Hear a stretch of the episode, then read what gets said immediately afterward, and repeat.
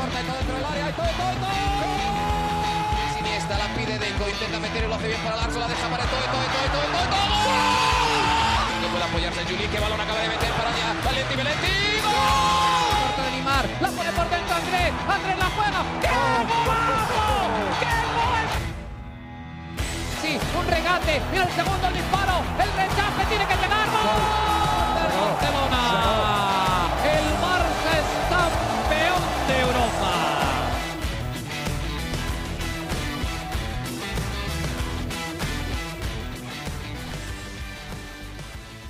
Hola amigos de ADN Barça, bienvenidos a una nueva edición de nuestro podcast. Hoy en esta edición de fin de semana para hablar un poco de las noticias que se han venido dando alrededor del Fútbol Club Barcelona, el par de amistosos que fueron anunciados el día de hoy. Habrá clásico este eh, verano nuevamente en los Estados Unidos, esta vez en Las Vegas y además un amistoso ante la Juventus en Dallas. Vamos a hablar un poquito de todo esto. Son cuatro amistosos entonces que estará haciendo el Fútbol Club Barcelona en los Estados Unidos, en Miami, Nueva York, Las Vegas y Dallas. Son las cuatro sedes en las que estarán enfrentando a sus rivales. El New York Red Bull en Nueva York, el Inter Miami acá en Miami, al norte de Miami, porque es realmente Fort Lauderdale. También el clásico en Las Vegas contra el Real Madrid el 23 de julio y luego cerrarán en Dallas el 26 contra la Juventus. Así que cuatro partidos amistosos en los Estados Unidos. El Barça, por supuesto, ya había anunciado, ya se había leído, ¿no? Sobre todo esto, que, iba a venir a los Estados Unidos. Ya tenemos la confirmación, faltaban algunos detalles y ya están las fechas, ¿no? Llaman la atención que el partido del Clásico, el 23, y el de la Juventus, el 26, están realmente cerca, ¿no? A ver eh, quiénes terminan jugando cada uno de esos partidos, por supuesto, porque el calendario está bastante apretado en este sentido. Así que bueno, eh, de resto, Hoy quería hablarles de, un par de temas en particular. El próximo lunes vamos a tener nuestro episodio y, creo que nos vamos a enfocar mucho en Gaby, ¿no? Porque no se ha terminado de dar esta renovación, por lo menos hasta el momento en el que estamos grabando este podcast. Y creo que es un buen tema, ¿no? Hacíamos una encuesta en nuestra cuenta de Twitter, arroba ADN. Si nos quieren seguir por allá, bienvenidos. Y ahí es donde nos pueden enviar el mensaje, por cierto, si quieren ser parte de nuestro grupo de WhatsApp. Hacíamos una encuesta ahí en nuestra cuenta y le preguntábamos a la gente, ¿está Gaby al mismo nivel que Pedri? ¿Por qué? Porque al parecer esas eran las pretensiones, ¿no? De, del equipo que, está asesorando a Gaby a la hora de pedir una renovación y a la hora de, de pedir un contrato, ¿no? Eh, con un 71% de los votos, la gente que nos sigue y que votó ahí en nuestra encuesta dice que no, con el 29% de la gente, de otra gente dice que sí.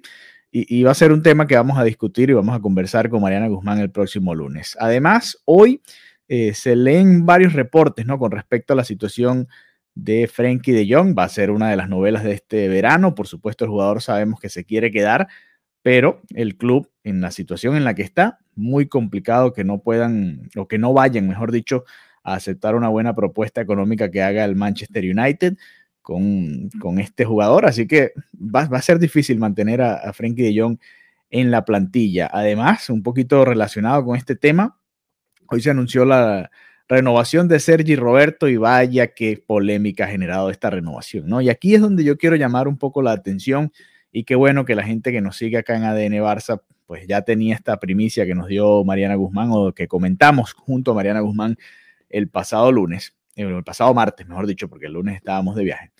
Y, y, es que, a ver, se esperaba esta renovación de Sergi Roberto por un año. ¿Por qué? Todos sabemos que, por supuesto, Xavi va a decir que sí, que quiere darle la oportunidad al jugador, que cuenta con el jugador.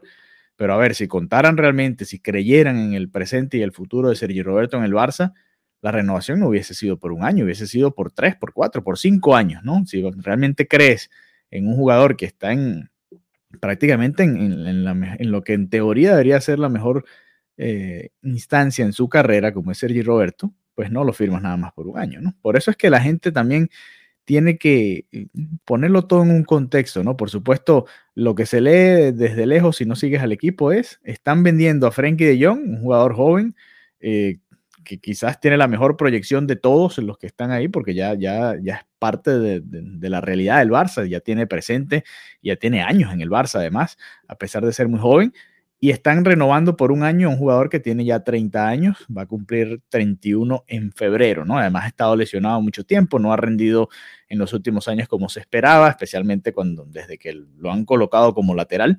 Y por más más allá, a ver, Xavi está diciendo lo que tiene que decir, lo que es correcto, lo que es políticamente correcto. Xavi va a decir, sí, por supuesto, contamos con el jugador, pero la realidad es que todos sabemos que esta negociación tiene tiempo y que se había cerrado en algún momento de la negociación. Así que eh, ustedes tienen que también aprender a leer entre líneas, ¿no? He leído muchas cosas en Twitter, cómo van a renovar a Sergi Roberto en vez de utilizar ese dinero para renovar a Gaby. A ver, hay una situación de deuda en el club, el jugador es uno de los tantos dentro de la plantilla a los que se le debe dinero y obviamente parte de las negociaciones está esa, mira, ok, yo te acepto que, que me pospongas quizás un pago, pero entonces tienes que darme algún tipo de renovación, algún tipo de contrato. Si Sergi Roberto está firmando un año por el Barça o con el Barça es porque realmente no tuvo otra mejor opción en, el mercado, esa es la realidad. Y si el Barça está firmando a Sergi Roberto por un solo año, ustedes, bueno, pueden entender por qué, ¿no? Ya, ya les he tratado de explicar un poco, pero, pero hay que saber leer entre líneas, ¿no? Un mediocampista de 30 años que nada más lo firmes por un año, es una situación, por supuesto, atípica, ¿no? No es, eh, por ejemplo, por, por irnos al, rival y guardando las distancias, por supuesto. Luka Modric ha ido año a año, en, los últimos, en el último par de años, renovando por un año, pero está en otro momento de su carrera, ¿no? Todavía, en teoría, ya debería haber empezado su declive, pero bueno, ha mantenido el, el buen ritmo el croata y, por supuesto, se ha ganado que el Madrid vuelva a creer en él y le vuelva a dar otro contrato, pero ya tiene 36 años y va a cumplir 37 en septiembre. Son situaciones totalmente distintas y, rendimientos totalmente distintos, pero bueno, para que hagan una comparación de lo que son los momentos en la carrera de cada uno de ellos. Sí, el Barça está eh, escuchando ofertas por Frankie de Jong, por supuesto, es el, que más valor eh, puede traer al club dentro de los que son, entre comillas, vendibles, ¿no? Y lo hemos comentado con Mariana a lo largo de los podcasts. No van a vender a Pedri, no van a vender a Gaby. Nico supuestamente estaría en el mercado. Nico no ha sido realmente eh, de la confianza de Xavi por alguna razón, ¿no? Obviamente él lo ve entrenando, él tendrá los reportes y tiene más información que nosotros al respecto. Y, bueno, es una posición en la que sabemos que al Barça le hace falta más profundidad, que Busquets necesita ayuda en, la media cancha para rotar y, supuestamente el plan es que este sea el último año de, Busquets y que sea el último año de Jordi Alba para ya por fin entrar en este proceso de renovación total, pero por ahora lo que estamos viendo es que es el mismo equipo, ¿no? Eh, prácticamente, y como les venimos diciendo desde que comenzó todo esto, incluso antes, desde que se estaba dando el final de la temporada, la prioridad del Barça realmente es saldar las deudas económicas para poder después, si acaso, poder pensar en algunos fichajes, ¿no? Hoy el Chelsea se despidió también de Andreas Christensen, el central danés, y ya, eh, bueno, Fabricio Romano lo ha venido reportando, pero hoy volvió a confirmar que el acuerdo con el Barça ya es una realidad. Así que ahí estaría, ¿no? Esa, esa situación con Andreas Christensen, hay que esperar a ver cuándo se puede anunciar e, este acuerdo, ¿no? Con el central que viene de jugar con el Chelsea. Además, eh, aprovechando que estamos acá repasando los reportes de Fabricio Romano, también eh, reportó hace unas horas que eh, Frankie de Jong, eh, o mejor dicho, que el Manchester United habría hecho una propuesta por unos 60 millones de libras esterlinas, más 10 adicionales, o mejor dicho, 60 millones de euros, perdón, con 10 adicionales en, dependiendo de diferentes situaciones. Y vamos a ver qué pasa, porque el Barça ha dicho que no, esta es apenas la primera oferta que hace el Manchester United. Sabemos que el Barça está pidiendo de 80 hacia arriba. Vamos a ver qué termina sucediendo, ¿no? Algunos portales ESPN, por cierto, mm, reportaban que podían ser 80 más 20. Vamos a ver, yo creo que va a ser, si se da, va un punto medio entre estas dos propuestas, ¿no? Algo parecido a lo que vimos con Coutinho, estaba el acuerdo y después llegaron a otra situación un poco más favorable para ambos, pero bueno, ahí está. Ya Frankie de Jong como que se ha resignado, ¿no? ¿no? le queda otra tampoco, ¿no? Si le venden, pues tendrá que irse para allá y ya llegaron a acuerdo con el Manchester United en, una nueva situación en su carrera. Es una lástima porque obviamente por lo deportivo, Frankie de Jong debería ser parte del proceso, del proyecto de Xavi. Es más, debería ser una parte central del proyecto de Xavi junto a Pedri, junto a el propio Gaby, que está descollando en la selección, y ya vamos a hablar de él también en el próximo episodio, pero la realidad económica dicta toda esta situación, ¿no? Y, aquí es donde volvemos y recordamos, hay muchas críticas a Joan Laporta, a Xavi por esta firma, por esta renovación de Sergio Roberto, pero hay que recordar que esta situación o estas decisiones son derivadas de esa situación que generó Bartomeu y la, y la directiva anterior. Sí, que se podía tratar de forzar la mano al jugador, darles la carta de libertad y, irles pagando lo que se le dé a cada uno por fuera. Pues sí, supuestamente ese es el plan con algunos de los otros jugadores que saldrían este verano en la, eh, de la plantilla. Pero vamos a ver, hay que tener paciencia, esperar qué va sucediendo. El Barça, la realidad es que lo primordial es sanear la economía del club.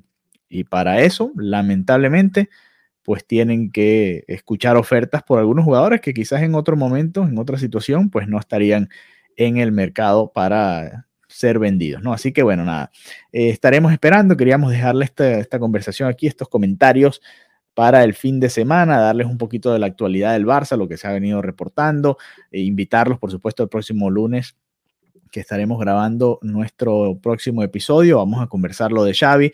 Quiero también escuchar la opinión de Mariana Guzmán en cuanto a la situación con Sergio Roberto y qué posibilidades reales tiene Sergio Roberto de jugar en el equipo, de tener minutos, de ser importante de alguna manera y en qué posición cree ella que pueda estar Sergio Roberto teniendo minutos en la próxima temporada, si es que los llega a tener.